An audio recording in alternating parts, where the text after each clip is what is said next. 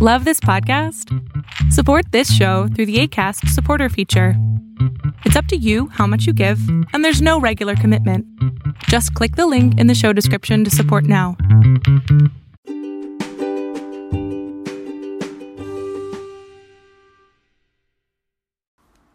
Hola, ¿qué tal? ¿Cómo están? Súbele al volumen a este espacio de, por y para mujeres. Y de vez en vez para varones también. En el episodio anterior platicábamos de la hipersexualización. ¿Qué es la hipersexualización? ¿Cómo afecta a las niñas y a los niños? ¿Y de qué manera podemos evitar la hipersexualización de las infancias? El día de hoy quiero continuar con el tema para que abordemos cuál es el telón de fondo de la hipersexualización.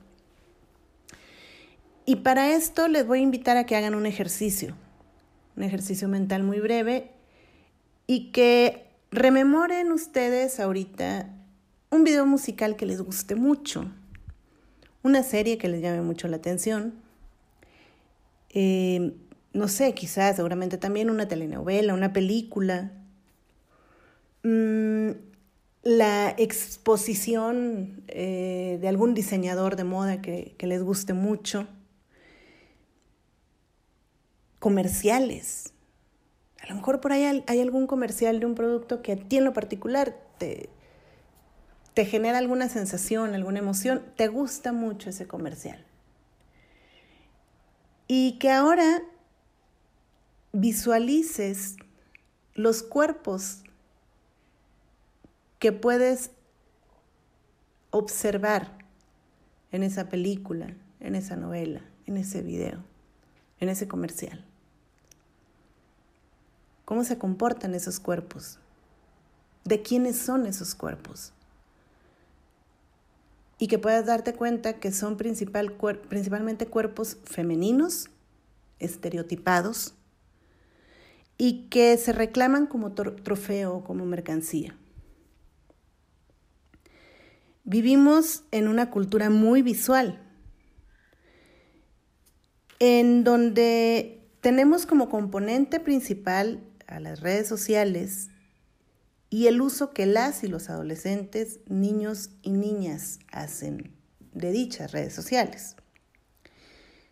Las adolescentes, cada vez más jóvenes, son miembros activos de espacios virtuales en donde, para participar, hacen gala de una falsa madurez que no entienden y se encuentran con contenido sexy que puede desembocar en una falta de seguridad, en la construcción de jóvenes que a la larga se van a sentir obligadas a librar una batalla casi interminable con su cuerpo, en busca de un ideal inexistente. Porque recordemos y tengamos muy claro lo siguiente. La vida centrada en la mirada del otro resta autonomía personal y quema etapas vitales para niñas y niños, afectando a la autoestima. Como señala la antropóloga, eh, psicóloga y profesora Gordovil del Centro GRAT. Y vamos a tomar un ejemplo de, lo anterior que quizá muchas y o muchos de ustedes conozcan. Se trata de una joven adolescente que ahorita ella tiene millones de followers, seguidores y seguidoras en Instagram, más de 50, más de 50 millones. Y ella a la tierna edad de un año ganó su primer concurso de belleza. Se trata de Ellen Wood, conocida como Mini Barbie, y es una icónica representación del sueño de miles de niñas estadounidenses. País en donde al año se desarrollan miles, de concursos de belleza infantiles, con la participación anual de más de 250 mil niñas. Imagínense ustedes a Ellen, a la pequeña y tierna edad de 6 años, ya ganadora de 300 concursos de belleza, pero imagínenla también a esa edad, repleta de maquillaje, con uñas postizas y con bronceado artificial. A esa edad, miles de niñas, esas miles de niñas ansiosas de ganar un concurso que participan en, todos estos certámenes en Estados Unidos, ya han sido sometidas a tratamientos para depilarse las cejas.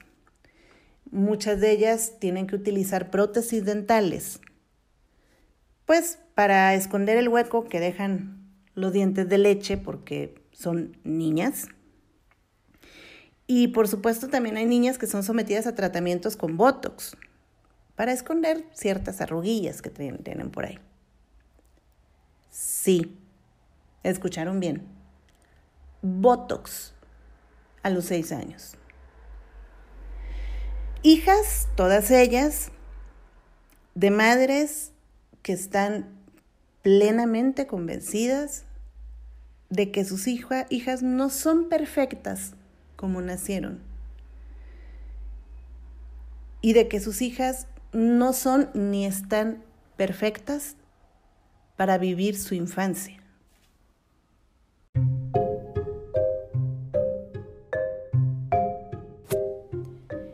La belleza exterior no es más que el encanto de un instante. La apariencia del cuerpo no siempre es reflejo del alma.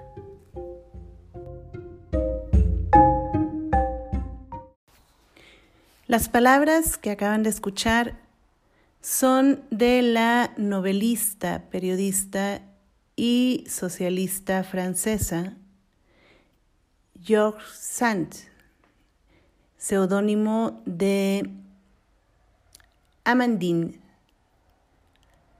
Me disculpo por el pésimo francés que tengo. Em,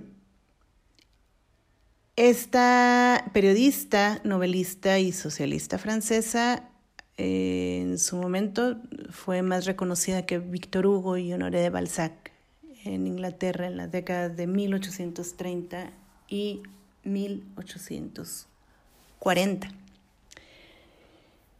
Pues bien, les comentaba yo de, de, las niñas que participan en estos concursos de, de belleza, que son hijas de madres que no aceptan a sus hijas como son. Y no nos tenemos que ir al país vecino. Podemos voltear la mirada y ver qué es lo que sucede en la televisión mexicana, qué es lo que sucede en las películas mexicanas, qué es lo que sucede en nuestra casa, a lo mejor. Porque dime, ¿te indigna escuchar que una madre no acepte que su hija nació perfecta? ¿Que su hija está perfecta para vivir así su infancia? ¿Te preocupa escucharlo? el saber cómo viven la infancia miles de niñas en el mundo? Muy bien, qué bueno que te indigne y qué bueno que te preocupe. Si eres mujer, dime cuántas veces has dicho delante de tu hija que qué barbaridad, tienes que hacer dieta porque ya estás muy gorda, sobre todo después de que te comiste esa rebanada de pastel en el cumpleaños de tu hija. O híjole, no, a ver, espérame mi vida, antes de otra cosa déjame maquillo porque me veo horrible como ando así con la cara lavada. O a lo mejor, no sé, haces algún comentario de tus piernas que se ven fatal porque no te has depilado. Hombre, y luego en esta cuarentena que nomás no termina, pues este, está un poco complicado cumplir con todos estos rituales de belleza. ¿Cuántas veces, dime, te has quejado delante de tu hija, tu sobrina, tu hermana, de tu cara, de las arrugas que hay ahí, de tu cuerpo, de las canas? Y ahora dime, ¿cuántas veces delante de tu hija, de tu sobrina, de tu hermana,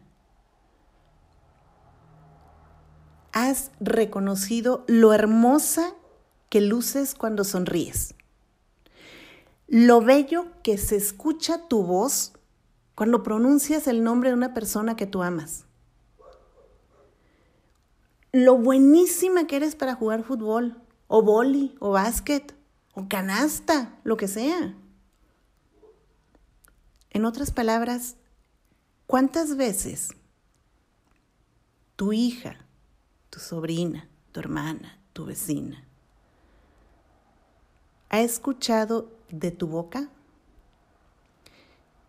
que te aceptas y te amas así como eres? así como estás. Y si eres hombre, dime cuántas veces te ha escuchado tu hija o tu hijo decir de una mujer no estereotipada que esa mujer es simplemente hermosa.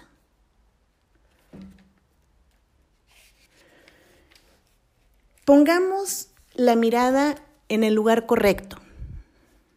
Y preguntémonos, ¿a quién beneficia la inseguridad que se genera al hipersexualizar a las niñas y niños y las y los adolescentes? Y después de hacerse esa pregunta, las y los invito a que revisen las cifras de las ganancias que deja el llamado mundo de la belleza. Y vean ustedes todo lo que se ofrece. Si tienes busto, te lo quitan, si no tienen, te lo ponen, si eres blanca, te broncean, si eres más morena, te blanquean. Si eres lacia, te enchinan, si eres china, te alacian y puedo seguir con una lista de verdad tristemente interminable. Dejemos a las niñas que se vean, piensen y actúen como niñas.